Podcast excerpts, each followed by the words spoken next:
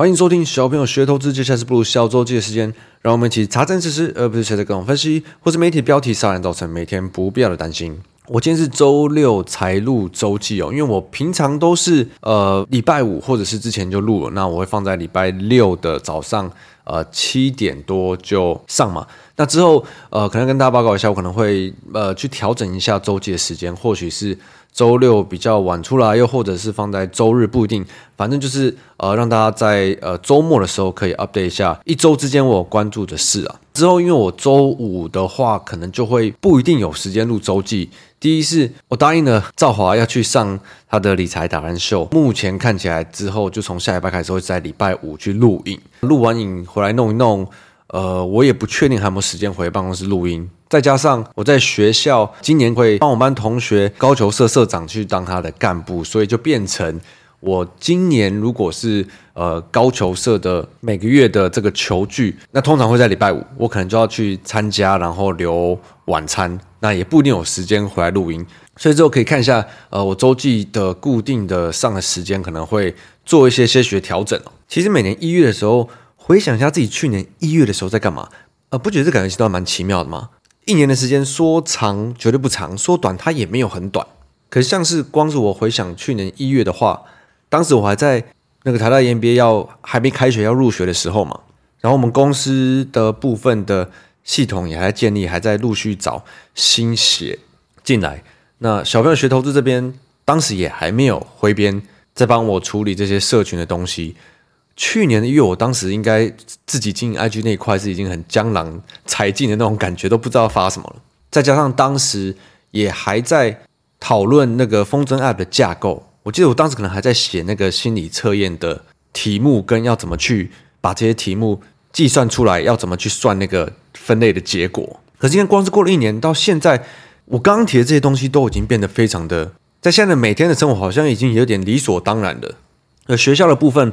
我们已经过了一年三个学期啊，跟班上的同学跟同一届的其实都蛮熟了，再加上一一三级的新生，就是我们的学弟妹，就是也快要入学了。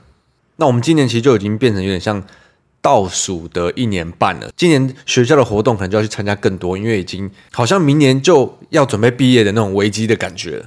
那再次我跟艾德恩公司的部分，今年也陆续。除了我们原本的研究员，也有一些实习生跟一些新血进来，所以变成我们的位置开始不够坐了，所以我们才开始去找新的办公室，空间比较大，我们可以有自己的会议室、自己的录音室。哦，终于有录音室了，不然我们每次都是一个空间在那边。有时候下午年轻人他们要听法说啊，我要有时候要录音，就会去卡到那个空间，其实还蛮不方便的。新的办公室部分，我们就要赶在呃，因为我们现在租约在这边是到三月多嘛，要赶在三月以前把这个装潢弄好。虽然装潢我们一定是装那种很简单的工业风，应该照理来说不难，但要拼在两个月，那又有中间又有过年这个期间，其实也是真的要很赶进度啊。那新的地方就会有足够的空间坐更多的人，所以也是蛮期待的。那小朋友学投资的社群这边，其实挥边现在也不太不太需要去操心。呃，去年做了一个最正确的决定，就是找一个有画画能力的小编。而且可能很多人会觉得，会画画的人一定就是从小就会画画。但这个我其实问过挥边哦，他说他以前不是会画画，他是自己慢慢把画画学起来，然后越画才越会画嘛。所以有真的是有一些特别的技能，它都能让你在很多地方就是更有竞争力哦。那再来是我的风筝 App 的部分嘛，我记得去年一开始五月上的时候，五月刚上市的时候也是有一番波折啦。反正做这种东西，就是作者跟做系统的，一定你都要一些磨合的时间。那这样也过了两三季了，慢慢的我觉得有有做出五六成我原本希望一开始上的就有的一些功能。那这个当然还会陆续的，反正就是我每一个月。都会持续跟 CMoney 讨论，然后每一季就是慢慢会把这些我希望都要有的功能，慢慢的再堆叠上去。然后我们最近做的那个风筝 App 的小商品，金融暴风筝钥匙圈跟红包，会在下周的 App 的活动上进行。我记得我们当时没有做很多，那个数量没有做很多了，所以就请有兴趣的朋友们再哎留意一下喽。回想起来发现，去年似乎做了还蛮多事情的，今年应该要好好想想，应该要计划呃哪一些东西来当做今年的目标。那我等下录完音还要赶着去投票，其实我也蛮期待投票的结果。虽然我真的是也常常讲，我真是政治很冷感。但毕竟，如果你是有在关心金融市场的人，政经是不分离的。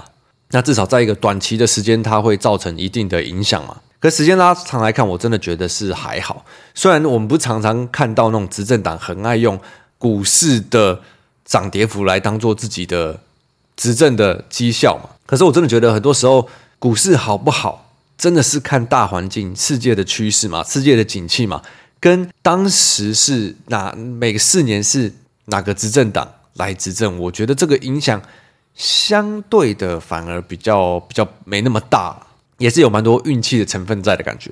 我听说今天下午已经很多人在约那种打麻将啊，或者什么行程啊，然后边看开票的结果。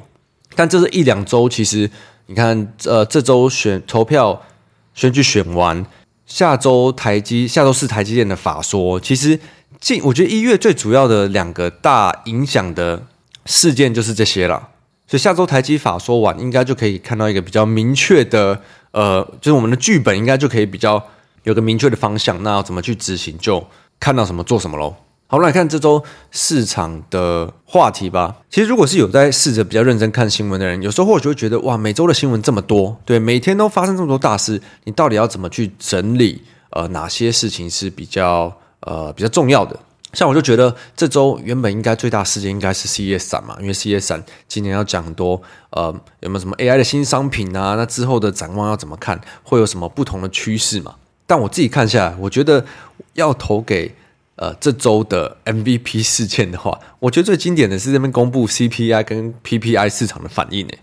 我不是从十二月就开始讲说，我觉得呃今年啊，比如说今年好了，你今年的二零二四年前半年的。市场最爱炒的题材一定是，哎，要降息吗？哎，没有降息哦，哎，还是降息吗？还是没有降息？那我们先回来看嘛。现在市场上，FED 从十二月就开始一直陆续的在提醒说，现在要求降息仍为时过早嘛。这个其实是联准会的痛调。可是我们看到各方的金融圈人马已经在在比赛，谁预期降息时间准，或是降息的码数准？有人原本猜七月要变六月，有人猜三月嘛。这周还有一家券商巴克莱，也是特别的把他们原本预估的六月的降息时间点调到三月。那我们其实也花很多时间解释过，为什么呃分析师们要抢着去调这些东西，不管是目标价调比较高啊，哦或者调的最低啊，或者是调的最快啊，反正就是他们有希望他们自己被看到的理由嘛。所以我们会翻天覆地的看到各种。这种有关降息的预估，很多人就很容易去忽略联准会到底实际讲的是什么。那你要去相信金融圈的预估大于 FED 实际上的给的方向，其实就很可笑嘛。你可以想成这些各种预估啊，我们二零二四年各种预估说三月要降码，四月降息，四月五月降息，一共要降六码七码了。这些人全部都像是直销的人就好了。又或者是呃，现在如果你没有下载 Who's Call，对，很多时候我们接到十通电话，可能有八通都是打来推销车贷啊，推销要不要借钱啊，又或者是诈骗的这种电话占大多数嘛。那其实这种各种预期，我觉得我们就把它当成这些电话就好了，因为十个讯息里面只有一个到两个是官方的啊，七八个都比较像是来乱的嘛。诶，可是这些七八个打来乱的电话。你接到的时候，你也会感到烦躁嘛？我看很多很多人就是人太好，就你接起来还不好意思马上挂，还会在那边说：“哦，我没有需要，不用，谢谢。”哦哦，没关系，因为这些推销电话，他不会因为你说不用，他就停止讲话，他就一直持续持续推销，除非你狠下心真把它挂挂掉，不然也会花你个二三十秒，甚至你人太好，可能被讲超过一分钟。所以你要怎么在自己的心里有一个像？Who's Call 的这种 App 的机制来跟你说哦，这些讯息是直销的人讲的啊，这些讯息是实际上有权决定的人讲的。为什么我会觉得今这周的 CPI 跟 PPI 数据超经典的？因为周四公布 CPI 美国 CPI 数据，你看各大的头版都说 CPI 上个月的数据是要泼三月降息的冷水啊！诶，第一，谁谁说三 三月要降息的？第二，嗯，泼冷水，所以。很不好喽，CPI 是不是很数据是不是表现很不好？是不是通膨又回来了？可是你看，所谓的不好就是低于经济学家预期的零点二趴，高于上个月零点一趴。你看久你就觉得这些东西真的是很腻。重点是，重点是，虽然是这种低于预期、高于预期，什么零点一帕、零点二帕，可是市场的反应是很极端的。你看，不管是指数啊，还是什么美元啊、日元啊、债啊相关的，就那种直接爆杀或是爆拉，欸。隔天早上起来，新闻就看到全部都是那种通膨卷土重来啊！野村投信分析师，美国的表示，FED 如果不持续的紧缩，通膨又会重新失控。就算前几个月有缓和，不排除 FED 要再次开始升息。又或者是明明就十二月不是各种 FED 官员有出来澄清说，没有没有，现在开始看三月降息还是太早的这一些新闻，全部又跑回来了。有投票权的哪一些总裁说降息太早啊？哪一些总裁说通膨还没有降到可以确信这个是可以降息的程度啊？就全部清一色都是这种新闻嘛？那当然，FED 一直都讲一样的话嘛，从十二月就开始想要把市场的预期拉下来。可是金融圈真的是完全不受控，他们要怎么怎么去预测，怎么去预期？对你这些直销的人员，他要怎么去推销你？他们是不受控的。你跟他说你没有兴趣，他还是可以一直一直试着去洗你嘛。那当然，CPI 这个不如预期啊，这个其实完全不足够构成这周的经典。为什么我会觉得这很经典呢？因为那是礼拜四嘛，所以礼拜四的言论清一色的，包括全部的。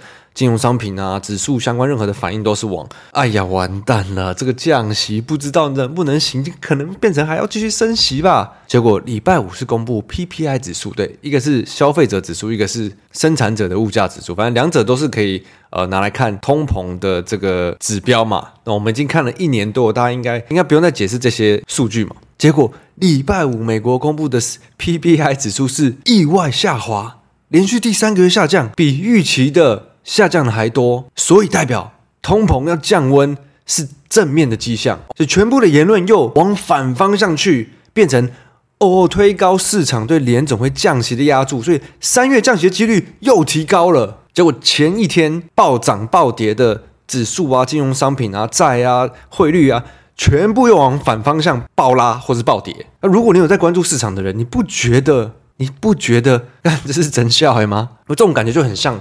那个，我们不是有一集有一集来宾偏是我一个朋友，他是心理医师吗？有没有就很像那种 bipolar 的那个症状？那个叫什么？就是你会一下很开心，然后突然又变得很失落啊！你可以下一秒又很开心的那种心理的症状，就很像那样子。是你不觉得金融市场就很像这样子吗？如果你是做短线的人，你就要可以接受市场它就是会这样反应的哦。那我先问大家一个问题好了，像我刚刚讲的这周的一天暴涨，一跌隔天又暴跌，又或者是相反，就这种很极极端的在短线的情绪的反应，你会作何感想？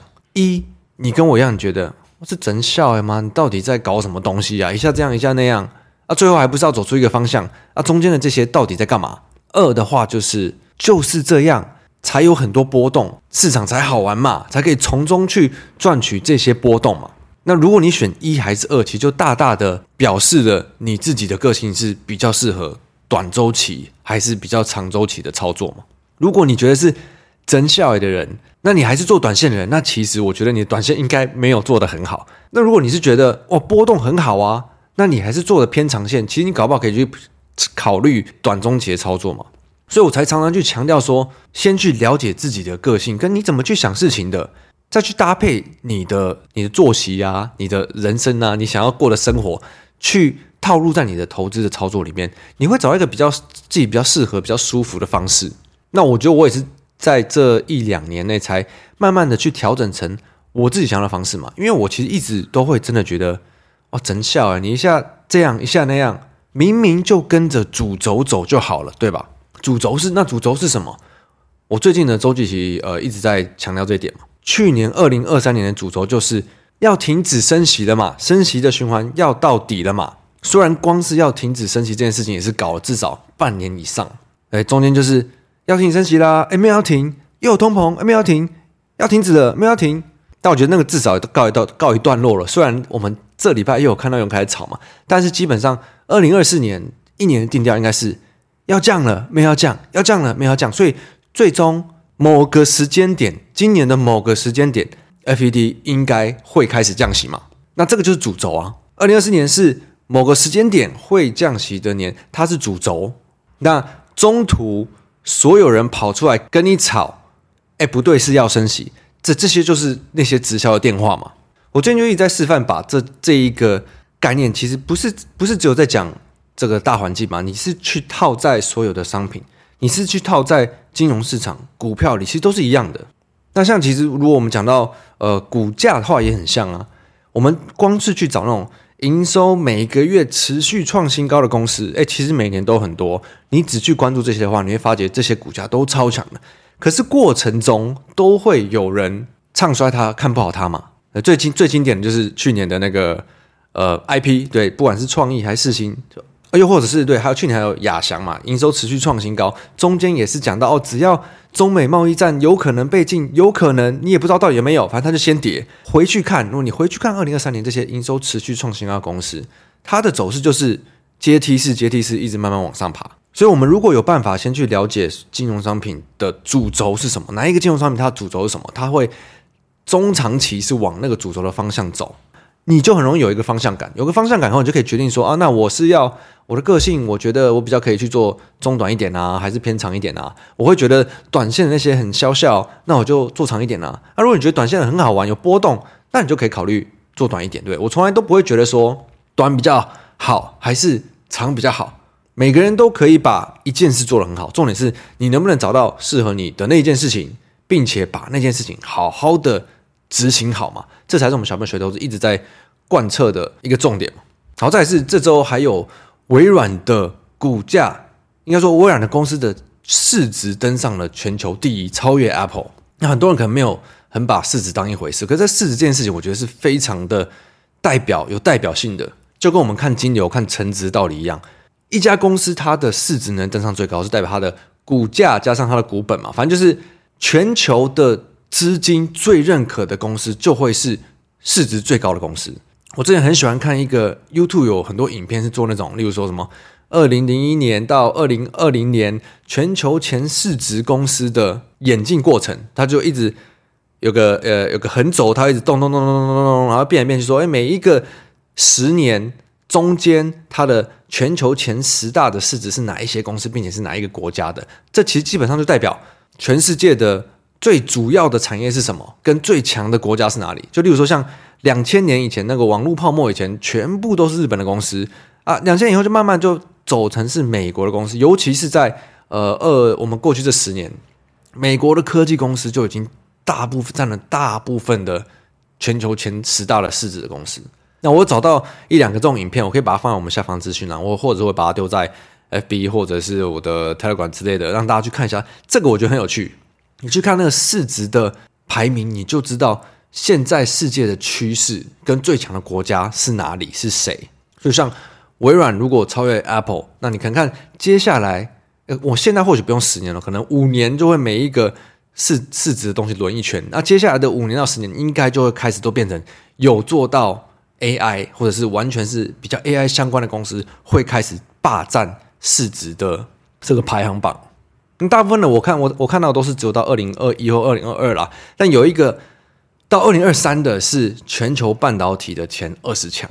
那这个我会把大家丢在这边，反正有有兴趣的朋友们可以自己看一下。那讲到半导体，下周四的台积电法说，我觉得我们可以先看一下整体的共识是如何。因为我我看最近的各种电视上啊，或者是各种地方的说法，其实都把台积电法说看的还蛮正面的，但我自己去。问一圈相关产业的同学，就半导体相关产业的同学，我觉得他们反而似乎没有到这么正面。就是，变说第一季法说嘛，他们会给出下一季展望跟今年的展望。那大部分产业的同学都会说啊、可能是要到今年的下半年才会有比较明显的复苏。为什么说下半年呢？因为目前我们看到，呃。半导体的这个产业循环啊，然后像你说笔电啊、手机啊，有没有？我们从去年第四季开始，你就看到很多呃，不管是在讲中国手机啊，还是笔电 AI AI PC 啊，都不拖，就是这些不拖这个 cycle 要复苏嘛。因为你要说这 AI 电脑要真的要开始出，这也应该也没那么快啊。你要说。真的量上来，其实它就是一个循环，开始在走一个上升循环了。可是因为像车用啊、工具机啊这些都还没有看到最坏，就可能要到第二季之后，今年的二 Q 才会开始看到最坏。那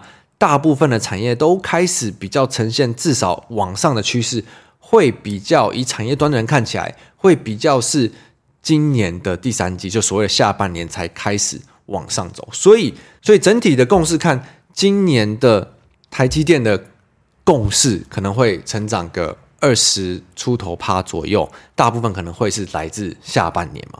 那反正我们不是专业的在看这些东西，我们其实就是等台积电出来跟我们说了以后，我们再决定我们要不要去参与。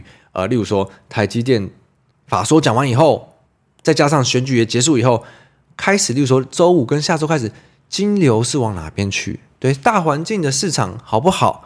我觉得不管我们不要管什么选不选举行情啊，就是我们看台积电法说讲完，金流的状况会往哪里去？是往台积电点名到的一些题材吗？还是一些它的供应链呢？又或者是如何的这个，我们看到什么做什么？我觉得我们以散户的角度来看，会比较直观一点，就不用去做太多的预期或者太多的分析或者解释，好吧？那录一录后，我要赶去投票了，我们就下周再说吧。我是布鲁门，拜拜。